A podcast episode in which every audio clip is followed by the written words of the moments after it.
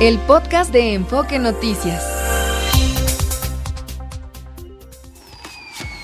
Estás escuchando Stereo con 180.000 watts de potencia XHMM en el 100.1 de FM. 50.000 watts de potencia XEOY en Radio 1000 AM. Transmitiendo desde sus estudios en prolongación Paseo de la Reforma 115, Paseo de las Lomas, Santa Fe, Ciudad de México. Stereo 100, emisor integrante de NRM Comunicaciones. Stereo 100, siempre contigo.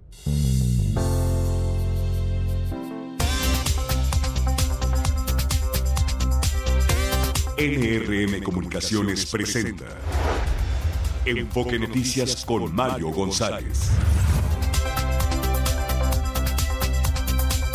Buenos días, muy buenos días, bienvenidos a Enfoque Noticias en este jueves 22 de febrero del 2024. Saludo al auditorio de toda la República Mexicana que nos sintoniza a través de la señal de NRM Comunicaciones y de todas nuestras plataformas digitales. Bienvenidos y bienvenidas a esta nueva emisión de la primera emisión de Enfoque Noticias en un día con muchísima información. Fabiola Reza, ¿cómo estás? Hola, ¿qué tal, Mario, editorio de Enfoque Noticias? Muy buenos días, feliz jueves, 7 de la mañana con un minuto. La temperatura promedio en la Ciudad de México es de 9 grados. Prepárese, será una tarde muy calurosa, al menos a partir de hoy y hasta el 2 de marzo ya nos advirtió Protección Civil de la Ciudad de México. Se pronostican temperaturas de hasta 30 grados en pleno invierno, Ay, Mario. Dios mío, sí, hay alerta, ¿no? Y esto va a prolongarse hasta marzo. El 2 de marzo. O sea al que antes de que ya las campañas políticas empezarán con un clima un poquito más, eh, más frío, bueno, la, la, este Todavía más caluroso. Todavía, bueno, sí. En fin, está muy candente lo que está pasando en la política nacional, obviamente. Tenemos la tómbola, famosa tómbola de Morena para sus candidaturas. Este, hay ahí confusión porque ya tenía una lista preseleccionada y además hizo tómbola ayer y llamó mucho la atención los nombres que salieron eh, sorteados, que, que salieron ganadores.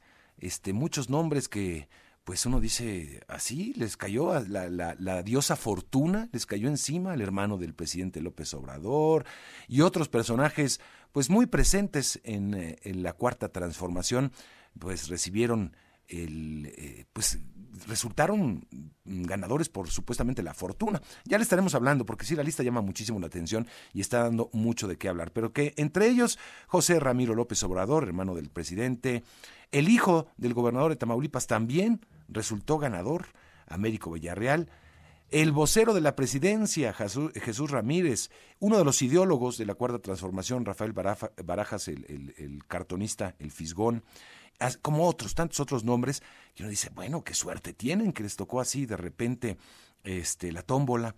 Eh, y pues obviamente muchos están cuestionando la, transparencia de este, de este sorteo.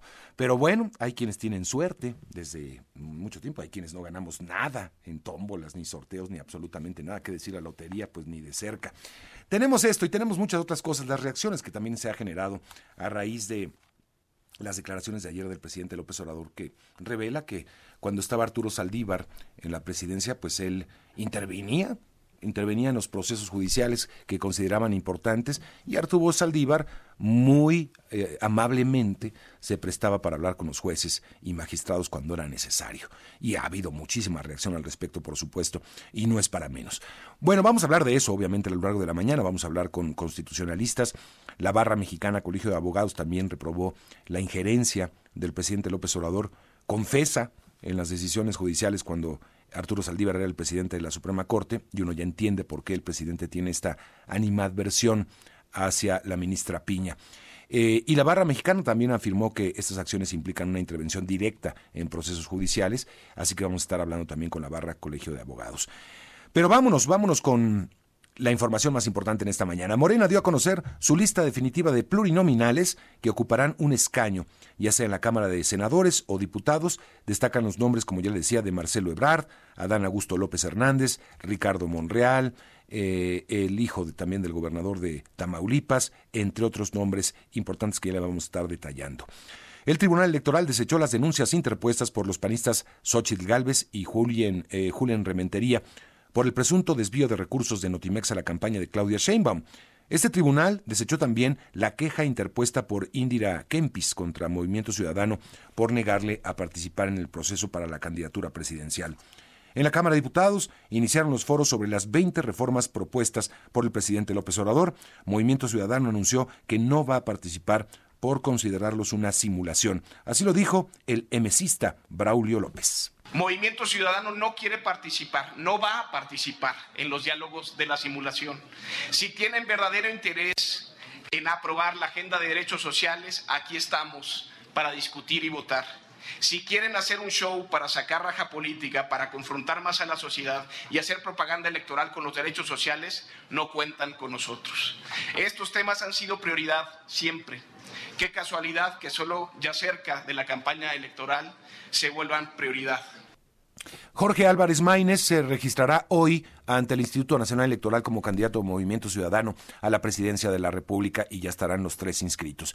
La Fiscalía General de la República abrió dos carpetas de investigación contra Ana Gabriela Guevara, titular de la CONADE, por los delitos de desvío de recursos y malos manejos de la administración pública. No solamente eran rumores, no solamente eran denuncias por parte de algunos atletas y trabajadores de la CONADE, pues parece que hay sustancia en el desvío de recursos. Parece que hay, pues al menos datos de que mucho dinero que iba a parar a la CONADE, eh, pues fue contratado sin que haya entregables. Se contrataban incluso entrenadores que fueron eh, contratados que pues no existen y ese tipo de cuestiones. El Centro de Derechos Humanos de las Víctimas, Minerva Bello, alertó a autoridades sobre un posible enfrentamiento en la, en la Sierra de Guerrero debido a que les han reportado que dos comunidades se encuentran rodeadas por grupos armados. En Chiapas, encapuchados, vandalizaron las oficinas del Instituto de Elecciones y Participación Ciudadana con bombas Molotov, palos y piedras, mientras que un grupo de sicarios valió la casa del dueño de una bodega en la que desde hace más de un año se refugian desplazados de elegido Santa Marta de Chenaló.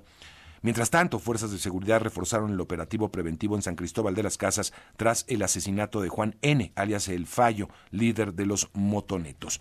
Un grupo criminal que opera en Guanajuato contrató a exmilitares y expolicías colombianos para matar agentes locales, aseguró Enrique García Jaramillo, general de brigada, diplomado del Estado Mayor. De acuerdo con el ranking de las 50 ciudades más violentas del mundo que presentó el Consejo Ciudadano para la Seguridad Pública y la Justicia Penal, 16 de estas ciudades se ubican en México. La lista la encabeza Colima por segundo año consecutivo. Vamos a escuchar a José Antonio Ortega, titular de este organismo. Abrazos para los delincuentes, para los homicidas, para los narcotraficantes y balazos para los ciudadanos. Abrazos, no balazos, no ha funcionado. Ya tiene más de cinco años y lo que vemos son 16 de las 50 ciudades más violentas del mundo dentro de este horroroso ranking del que no quisiéramos que nuestras ciudades mexicanas estuvieran. Dentro de este ranking y los 10 primeros lugares se ubican Ciudad Obregón, Sonora, Zamora, Michoacán, Manzanillo, Colima, Tijuana, Baja California, Zacatecas, eh, la capital, y Ciudad Juárez, Chihuahua. En Puebla, equipos de emergencia continúan las labores para el descenso eh, de los cuerpos del guía de los 11 alpinistas que eh, se extraviaron el fin de semana en el pico de Orizaba. Durante estas acciones se encontró el celular de José Luis N., quien es el último alpinista por ubicar. Damnificados del huracán Otis volvieron a bloquear la costera Miguel Alemán en Acapulco porque la Secretaría del Bienestar incumplió, dicen, con la entrega de apoyos.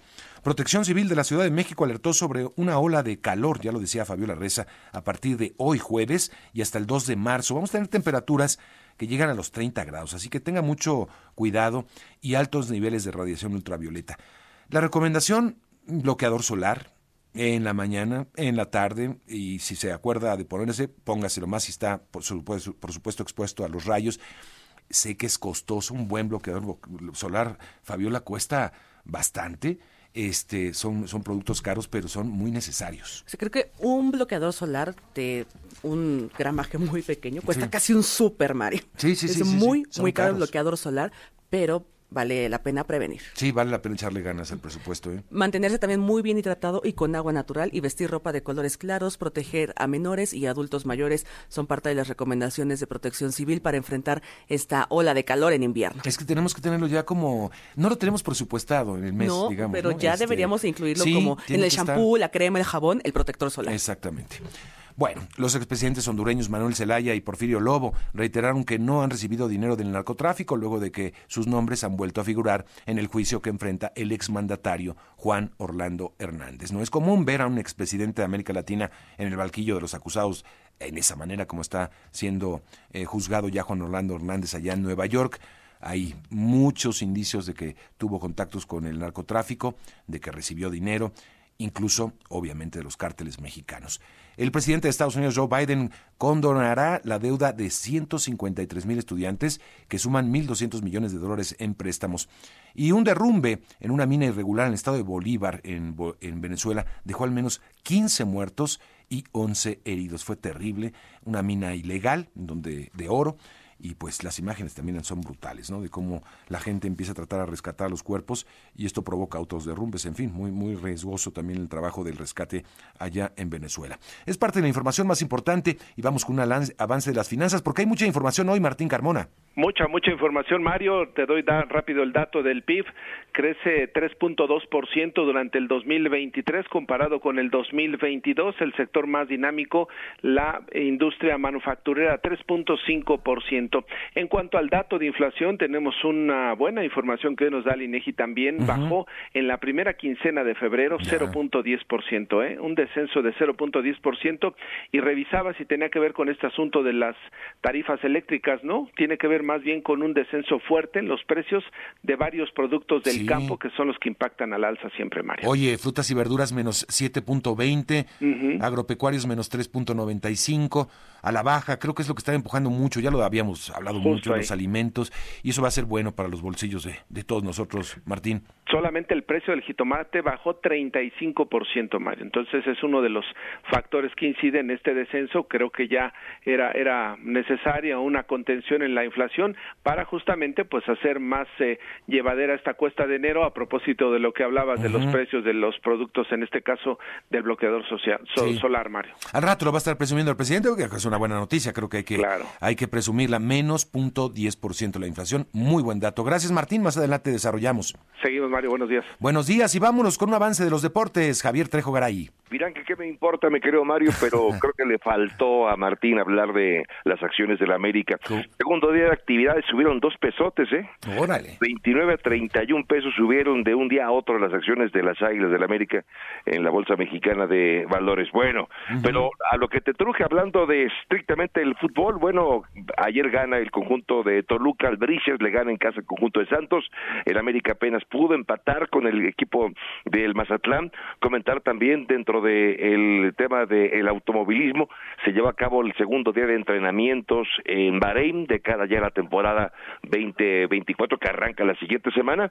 Checo Pérez fue el cuarto mejor tiempo. en la tarde vendrá Max Verstappen y para mañana otra oportunidad más para Checo. El más rápido el día de hoy fue Charles Leclerc. hablar también del abierto de tenis de los cabos. Esto y más lo comentamos aquí, si te parece un poco más adelante en Enfoque Noticias. No hablaste de mi Cruz Azul, se fue la luz.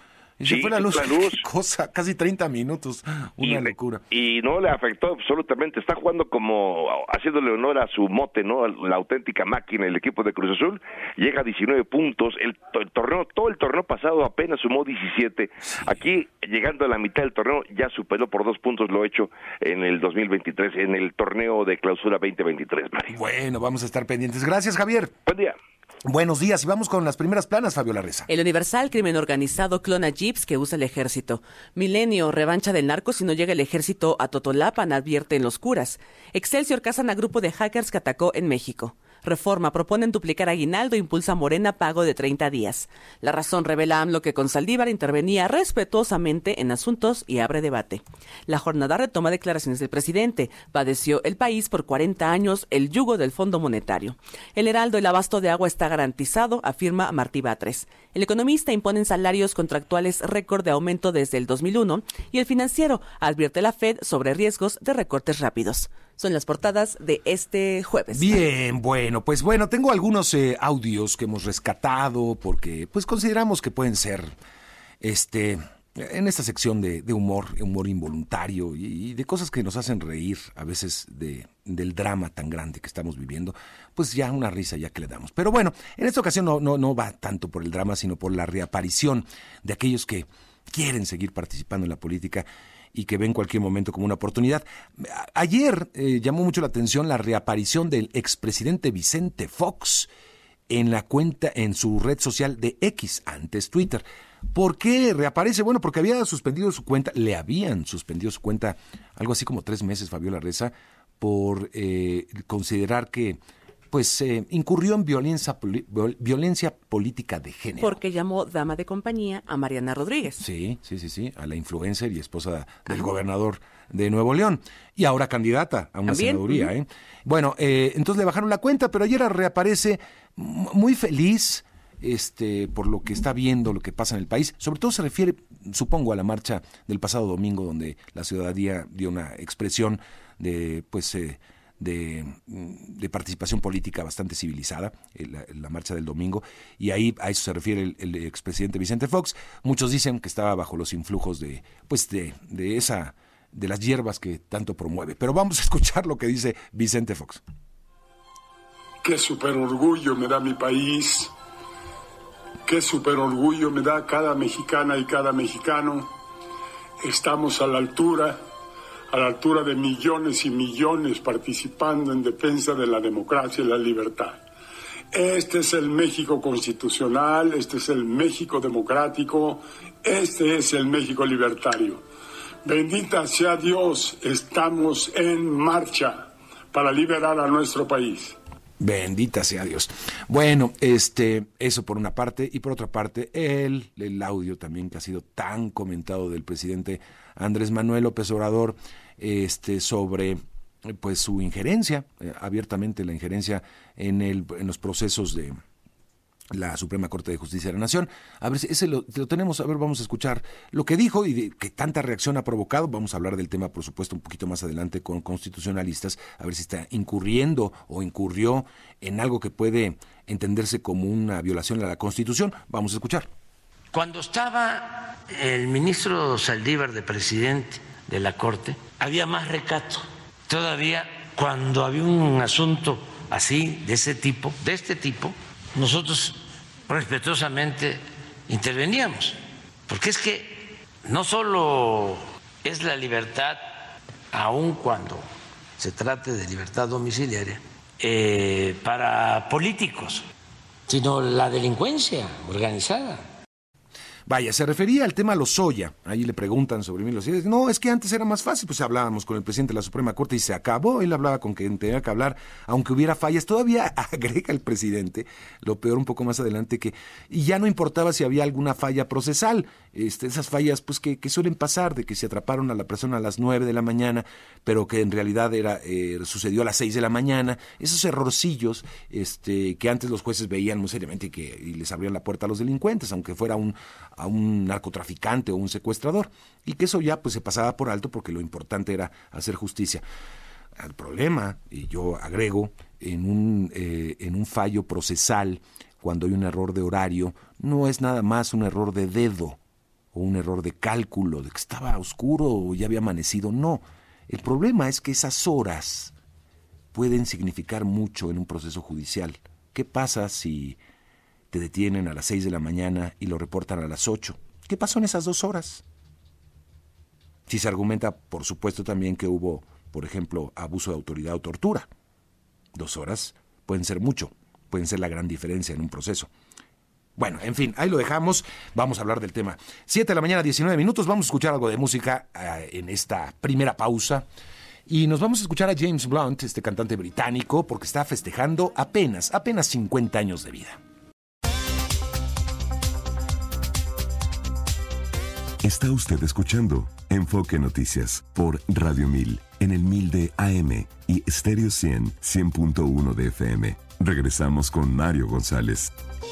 7 de la mañana, 25 minutos, tiempo del centro de la República. Condenan en el Senado de la República, la oposición obviamente, la confesión del presidente López Obrador de pactar asuntos con Arturo Saldívar en la Suprema Corte de Justicia. Gerardo Cedillo, cuéntanos cómo estuvo la reacción.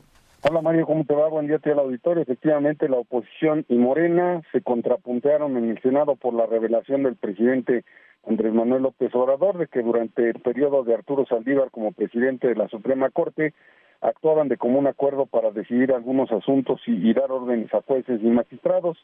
Germán Martínez, senador del Grupo Plural, declaró que da pena la revelación de López Obrador de que Arturo Saldívar ayudaba a hablar con jueces a petición del gobierno para que no se liberaran a presuntos delincuentes o se mantuviera a otros por consigna presidencial.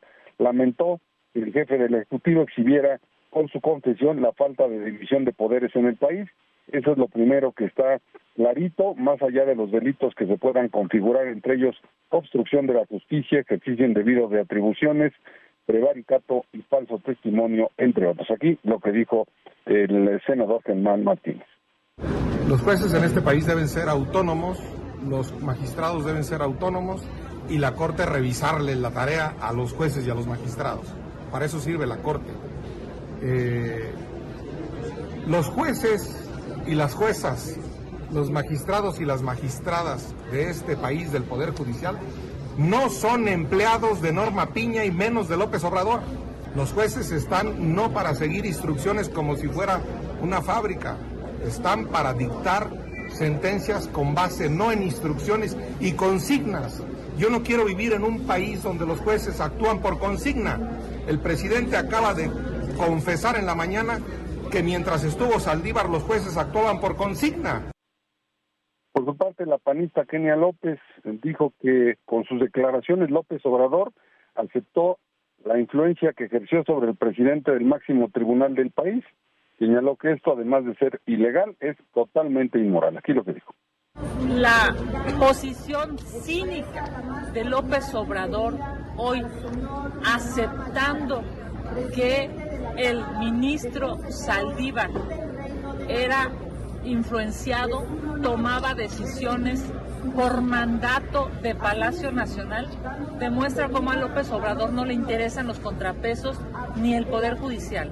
Lo que López Obrador quiere es controlar, además del Poder Ejecutivo, al Poder Judicial. Tener ministros a modo, tener jueces a modo, tener un poder judicial por consigna a favor del presidente de la República es lo peor que le, que le puede pasar al país. Bueno, pues Germán Martínez desestimó que con las mayorías cómplices, agachonas y pinchurrientas de Morena, y lo dijo, difícilmente podrían fincarse responsabilidades administrativas o penales al expresidente de la Corte. En respuesta a estas críticas, Ricardo Monreal, el coordinador de Morena, rechazó Mario que el presidente haya dado línea a Saldívar eh, para tener jueces de consigna o bajo su control. Justificó que a través de la historia ha existido una relación de coordinación entre los poderes y dice él que, bueno, pues esto es parte de la normalidad democrática. Aquí lo que dijo. Yo creo que el presidente estableció una relación de coordinación con el Poder Judicial.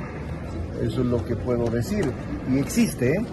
Todos los presidentes de la República, sin excepción, han tenido mucha cercanía, poca cercanía, pero sí han tenido cercanía con los eh, presidentes de la Corte y con los ministros de la Corte. Eso es natural y eso se inscribe en esa relación institucional de colaboración de poderes. Bueno, pues senadores de oposición, Mario, condenaron que Arturo Saldívar acusara presiones de Felipe Calderón, eh, como muy platillo prácticamente, pero no haya denunciado las instrucciones que recibía de López Obrador desde Palacio Nacional el reporte que te tengo. Bueno, pues este, gracias, vamos a estar muy pendientes eh, porque pues ha generado mucho, obviamente Arturo Saldívar ha dicho, eh, al menos en algunas declaraciones, eh, que no es así, que es más bien, como dice Ricardo Morgan, una labor de coordinación, de respetuosa entre los poderes y que nunca habló con algún miembro del Poder Judicial para darle instrucciones. Eso es lo que ha sostenido Arturo Saldívar hasta esta mañana. Muy bien, gracias Gerardo. Gracias y muy buenos días. Libertades, democracia y prosperidad. Con Alejandro Poiré, profesor de Gobierno y Transformación Pública del Tecnológico de Monterrey. Alejandro, qué gusto saludarte. ¿Cómo estás? Muy bien, muy buenos días. Un poquito resfriado, Mario. Eso veo, eso veo. La voz eh, un poco un poco ronca, pero bueno, pues así son los cambios de temperatura. Y uno de los cambios de temperatura que vienen en unos cuantos días más es el el inicio formal de las campañas. Finalmente, finalmente, Mario, después de meses y meses y meses, ahora sí ya vienen las campañas electorales y la pregunta interesante formalmente a partir de este de este primero de marzo que ya viene es en dónde se va a enfocar la campaña de Xochitl Galvez en sus ataques a Morena o a Claudia Sheinbaum o a el gobierno del presidente López Obrador. Eh, y esto, pues en fin, no es un, ningún misterio. Dependiendo de la encuesta que veamos, pues está claro que eh, Xochitl Galvez tiene una desventaja eh, y pues esa desventaja, desde luego, lo que se espera en cualquier candidato opositor es, pues bueno, habrá una propuesta que la diferencie del gobierno, pero pues uno de los retos para hacer contraste es pues criticar, atacar, señalar y, eso pues parte de la vida democrática, es lo que se espera. Y la parte muy importante es que eh, pues la verdad es que a partir del primero de marzo, eh, la verdad una de las cosas que sí ha construido nuestro nuestro sistema electoral es un acceso enorme a eh, radio, televisión a través de los tiempos eh, oficiales del INE, los spots, etcétera, eh, para eh, todos los partidos. Y entonces pues siendo dos coaliciones pues relativamente parejas la verdad es que el tiempo va a estar muy parejo. Y también va a haber tres debates entre eh, las y el candidato a la presidencia entonces la gran pregunta es qué va a pasar en qué se van a centrar se van a centrar por ejemplo, en ataques a temas como el que estamos escuchando eh, hace unos momentos, pues digamos de democracia y la eh, eh, independencia de los poderes y el ataque a la Corte y al INE y a los órganos autónomos. Se van a concentrar los ataques en eh, la continuidad o la falta aparente de autonomía de la candidata frente al presidente, o se van a concentrar los ataques en el sinfín de acusaciones de corrupción, ya no digamos eh, pues de los contratos y la opacidad eh, de, parte de muchos actores en el gobierno actual, sino que incluso involucran a los eh, a los familiares del presidente de la República. Eh, ¿En qué se van a centrar? ¿Qué tipo? Por supuesto. Eh, hay, habrá propuesta y el discurso de Xochitl del inicio de precampaña fue más bien del cierre de la precampaña, fue interesante, cambió el tono, etcétera. Pero pues no es fácil porque tampoco duran tanto las campañas formalmente y el acceso a los medios. eh, no, hemos, no hemos visto mucho de eso, eh, entre otras razones porque las campañas no han iniciado. Entonces hay quien dice, no, no, es que ella, ellos no se han centrado en ataques al, al gobierno y al presidente. Pues no, porque no les tocaba. Primero porque eran eh, eh, aspirantes eh, sin estar en precampaña y luego porque era precampaña y no era tanto para la población en general, sino pues ahora sí que para los simpatizantes, para los ya convencidos. Ahora sí ya no hay más remedio. Eh, y ahora sí eh, eh, ya es mucho más fácil el garantizar el acceso a la población más amplia, en un sentido de que pues, los debates pues, los ve un porcentaje importante de la población eh, y sobre todo pues, los spots ahora sí que eh, estén en el medio que estén, estén en el espacio que estén, lo sabemos muy bien y lo vamos a percibir muy pronto, no hay forma de escapar la publicidad electoral que viene eh, a partir del, del, primero de marzo y aquí en Enfoque Noticias ustedes lo verán, lo escucharán, mejor sí, dicho, bueno. también nuestra audiencia. Eh, y la pregunta es, eh, dentro de un par de semanas, ¿qué vamos a estar escuchando? entre corte y corte aquí. Eh, no, además, eh, además de ya oficial. la saturación inusitada que hemos vivido ¿no? en materia político-electoral desde hace dos años ya, Alejandro, también hay que tomar en cuenta es. eso, ¿no? hay un hartazgo también antes de llegar a la campaña. Vamos a ver qué, pues, eh, cómo, digo, es muy previsible lo que va a pasar en materia de las propuestas es previsible, no, no creo que sea algo muy distinto, más allá del uso de redes sociales, que eso le pone una dinámica un poco distinta, pero pues también estamos acostumbrados ya a estas alturas a eso, a las guerras, este, a la, a la campaña legal y a la campaña ilegal que va por abajo, ¿no? También. Este, eso, eso es obvio, pero este, no sabemos cuál va a ser la reacción del electorado, porque ese yo creo que es la gran incógnita, ¿no? Esa es la gran incógnita y pues, en fin, estos son los días, las semanas en donde las decisiones estratégicas clave se están tomando. Y hay que decirlo también eh, con franqueza, y no es ningún misterio, pues quien va arriba juega a la defensa. Es este, ahora sí que como en un juego de fútbol americano estás en el tercer, cuarto, cuarto, cuarto, con una ventaja grande, pues lo que tratas es de controlar el balón, no te tienes que arriesgar mucho, etcétera. Y pues quien va a arriesgar es quien va abajo. Eh, y la pregunta es, pues bueno, ¿cómo le haces, no? Eh, te vas por una campaña fundamentalmente negativa, te vas por una campaña, si es negativa y si es de crítica, insisto en que te vas a enfocar, cuáles son las tareas, cuáles son las estrategias, y como bien lo dices tú, Mario, ¿cómo esperas que responda el electorado? Te das con tu base, por ejemplo, la base que ha estado asistiendo a las marchas a favor de la democracia, esas marchas a favor de la democracia ya lo hemos discutido aquí, más allá de si simpatizan con los partidos de oposición, son gente que, que no simpatiza con el gobierno y, su partido. Eh, te vas, pero pues es una población relativamente de mayor edad, un poco los jóvenes todavía no le alcanzan a, a, a, hincar el diente a esa perspectiva, o, tratas de ir a buscar a los votantes más jóvenes que pues está más difícil que participen, que hay mucha decepción, etcétera. Tampoco, tampoco son seis meses de campaña, eh, eh, son tres son tres y se atraviesa la Semana Santa, en fin. Eh, eh, eh, estas son semanas en donde sería muy interesante escuchar las discusiones en los cuartos de guerra y en los cuartos de estrategia, porque esos son los debates.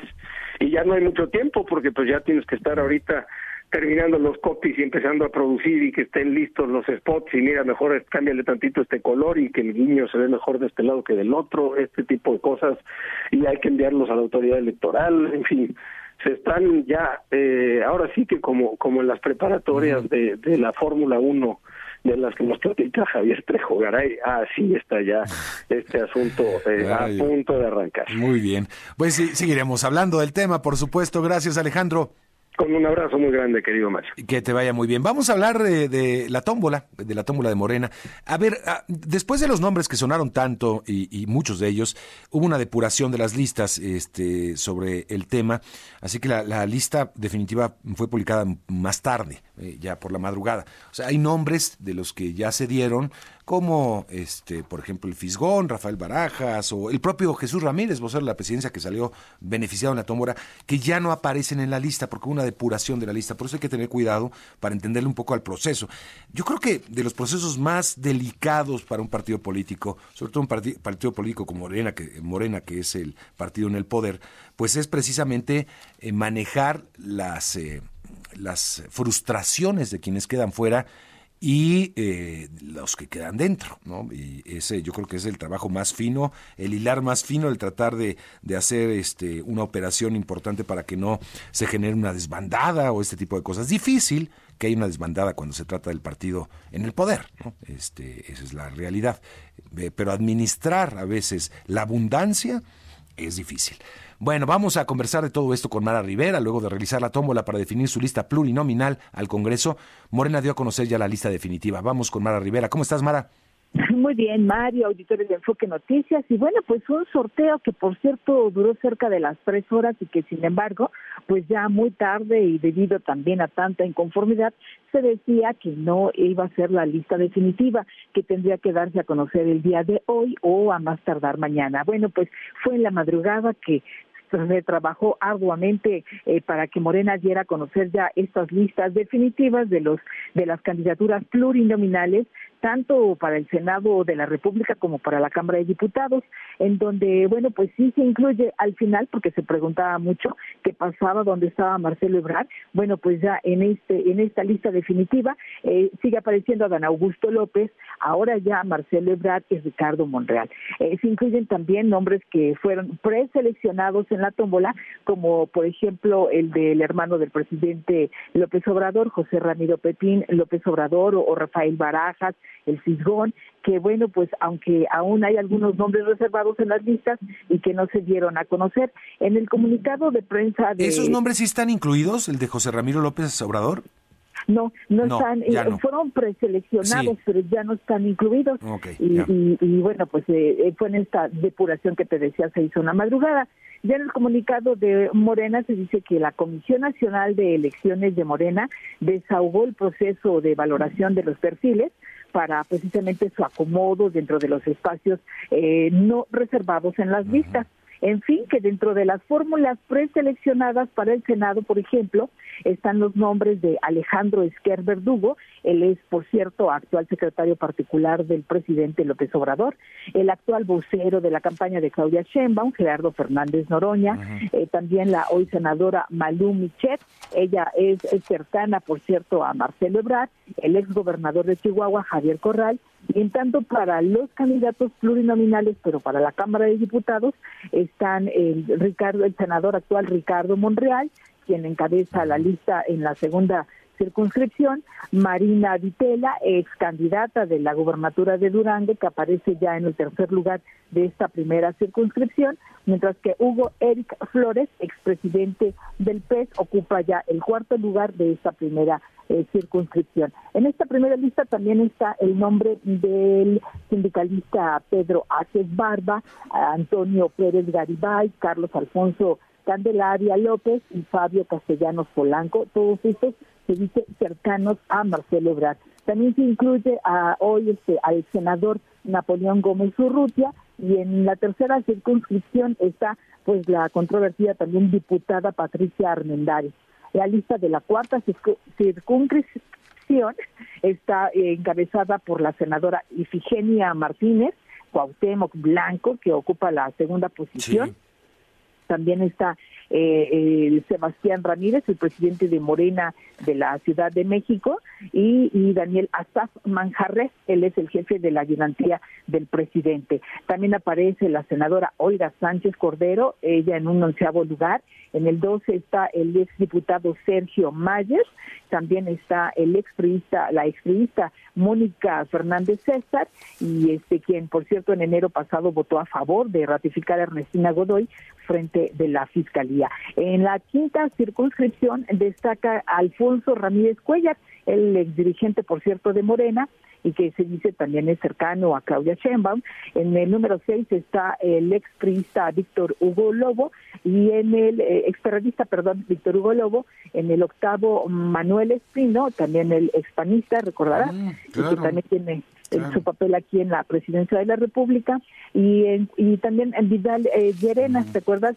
cercano a Ebrar y que por cierto pues se le atribuye o debemos reconocerle que se perdió a Escaposalco por su magnífica labor en la alcaldía. Eh, también está el, suplente Sebastián Ebrard Letrasle, él es sobrino del ex canciller Marcelo Ebrard, y ya por último pues está también Sergio Gutiérrez, eh, el diputado federal, como suplente de Eurípides Flores, mm, representante de Morena ante el INE. Así es que pues hoy, eh, Mario, se vence el plazo para registrar las candidaturas, por lo que el partido convoca a todos los preseleccionados a acudir a Avenida Revolución 333 en la colonia Tacubaya para registrar su mm. aspiración. Y solo pues escuchar en el momento en que todo este proceso que se vivió ayer intenso, lleno también de pues mucha inconformidad por parte de la militancia, Mario Delgado decía y, señalaba que esto pues es es un es un hecho pues inesperado, insólito y histórico. Vamos a escuchar algo inédito, algo que solo hace Morena, los militantes de nuestro partido que se inscribieron para participar serán sorteados en una tómbola y, y resultará, sacaremos a quienes serán nuestros representantes en el Congreso, en la Cámara de Diputados y en la Cámara de Senadores. Pues ahí está la lista, Mario, que bueno, pues les llevó toda esta madrugada a definir a Morena. Es lo que te tengo.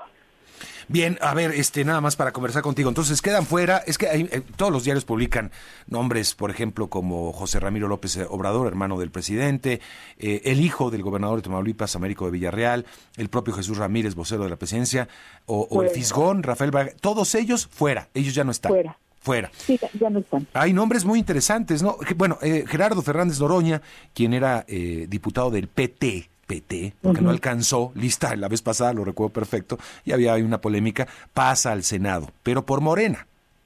por Morena, Por ajá, y ahorita ya ves que es el de campaña de Sheinbaum. Mm, Sí, sí, sí, sí, es vocero de la campaña de, de Sheinbaum, Susana Harp, eh, también al Senado, Citlali Hernández eh, se, se mantiene, ¿no? Como candidata al Senado, esto me, me- eh, eh, ella es senadora, ¿no? De la República, sí.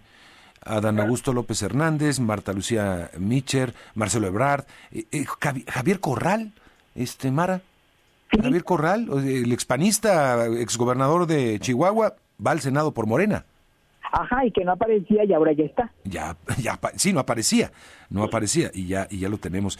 Pues hay cosas interesantes, ¿no? Digo, cambios interesantes, acomodos eh, del partido, abren la puerta para a, otras eh, propuestas. Este, en fin, bueno, y la lista de, ya, ya detallabas un poco más la lista de diputados también. Olga Sánchez Cordero pasaría del Senado a la, al- a la- una diputación.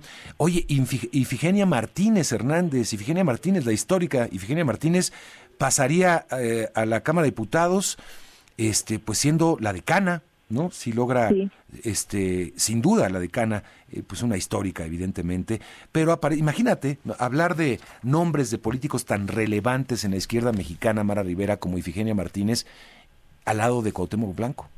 Bueno, así es la vida, así son las Que no cosas. estaban y ahora ya, ya aparecen. Ya aparece, ¿no? Bueno, pues muy bien, eh, seguiremos hablando del tema. Gracias, Mara. Sí, claro, buenos días. Bueno, esa es la lista buena la que nos da Mara Rivera. Vámonos a la pausa, regresamos. Los deportes con Javier Trejo Garay.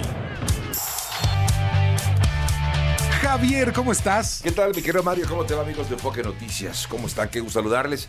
Bueno, la noticia con la cual abrimos, porque me parece sumamente importante, es la confirmación de que Dani Alves, exjugador del Barça, más recientemente jugó con el equipo de Pumas. De hecho, creo que Pumas puede decir que se retiró con el conjunto de Pumas porque me parece difícil, no sé qué vaya a ocurrir más adelante, que pueda volver a jugar, eh, digamos, profesionalmente. La sentencia que se da a conocer hoy por un ataque sexual cometido por este jugador en diciembre del 2022 termina con cuatro años y medio de cárcel. Lleva un año y dos meses, un poquito más, eh, no poquito menos, quiero decir, un año y un mes aproximadamente, Eh, pero de acuerdo a las leyes eh, españolas, deberá cumplir por lo menos dos años y cuatro meses, es decir, sería elegible para salir de prisión en mayo del próximo año Dani Alves. Eh, así termina entonces esta triste historia de un gran jugador que ganó todo con la selección de Brasil, con el Barça, y que lamentablemente Sí. sale por la puerta de atrás. Le fue, me, me parece que, bueno, lo que pedía, me parece la, la, la defensa de la chica es de 12 años de prisión. Sí. Eh, La fiscalía creo que un poquito menos, pero eh, pues parece que el asunto económico ya eh, ahí contó y, y- y le reducen eh, a cuatro años y medio. 150 mil euros tuvo que pagar, eso sí, como parte de la reparación del daño a la eh, persona que lo denunció. Eh, tengo entendido que ya, ya fueron pagados esos 150 mil euros. Entonces, pero bueno, sí, eh, creo que le salió barato a Dani Alves haber cometido este este pues este este ataque. Bueno, cambiando de tema, Mario, rápidamente destacamos más temprano acerca del Cruz Azul. ¿Qué tal lo de Cruz Azul que consigue otra victoria más? Está encendido. Con la victoria pues se confirma que seguirá siendo el líder un ratito más. Este próximo fin de semana, por cierto, va a enfrentar nada menos que al conjunto del América. Está bueno este esta historia entre Cruz Azul y América. Ayer el América apenas pudo empatarle, por cierto, a Mazatlán y además en casa el América no pudo. Eh, viene de, de sumar un punto en sus últimos dos partidos el América y Cruz Azul, bueno, pues está enrachado, está en estado de gracia. Ayer también de los resultados importantes, eh, Toluca gana 1 por 0 al conjunto de Santos. Ya destacamos lo de la máquina celeste, 3 por 2 le pegó a León con todo y un apagón que hubo de cerca de media hora, ¿no?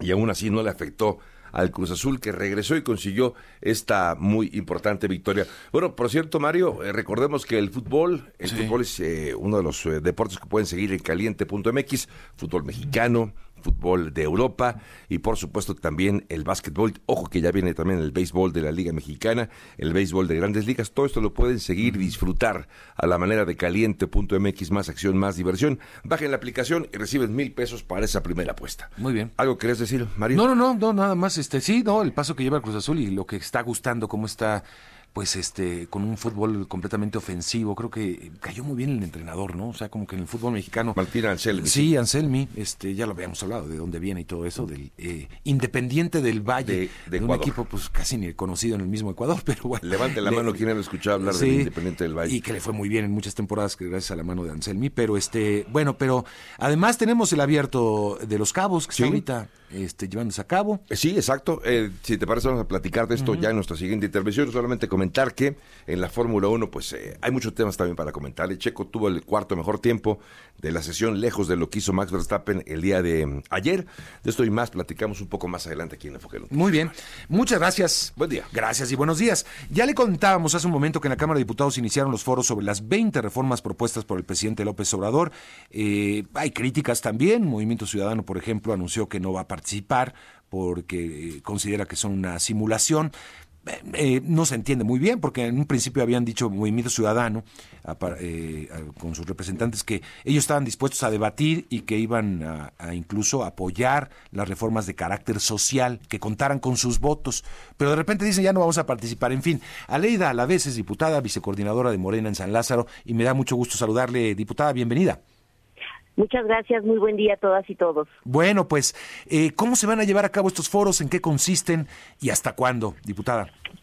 Muchas gracias. Mira, eh, ayer la Junta de Coordinación Política ya inauguró esta etapa de discusión que se dividió en ejes temáticos de las reformas que envía el presidente de la República. Van a ser, pues, varios temas eh, para que no pues eh, ir uno por uno, que sería inacabable, se estipularon cuatro ejes, la libertad, el bienestar, la justicia y la democracia. Y de acuerdo a estos ejes se van a englobar las iniciativas del presidente y también las que los grupos parlamentarios deseen eh, introducir como contraste o lo que se quiera en términos de la discusión de esto que son los dos proyectos que tenemos de país en todo momento nosotros hemos impulsado pues la regulación del Estado en diferentes materias. En, minería, por ejemplo, ha sido nuestra nuestra batalla y es la batalla de batallas en esta legislatura. Pero bueno, eh, la oposición no está de acuerdo con eso. Entonces ellos propondrán otros temas, pero que esto va a poner muy evidente ante la población, que eso es lo importante, eh, las posturas de cada grupo parlamentario que estamos eh, proponiendo y, qué es lo que la gente pueda eh, determinar con respecto a estas iniciativas. O sea, yo creo que ahí hay una reflexión muy importante de qué país queremos, cómo lo queremos construir, queremos un Estado fuerte o que libre mercado sea quien regule la economía del país, y todo dividido en estos ejes que como te decía, ayer arrancó la discusión y vamos a seguir así en foros que va a establecer cada eh, pues cada congreso local, la propia Cámara de Diputados. El martes 27 se hará en la Cámara de Senadores la primera discusión temática sobre todos los temas que tienen que ver con la libertad.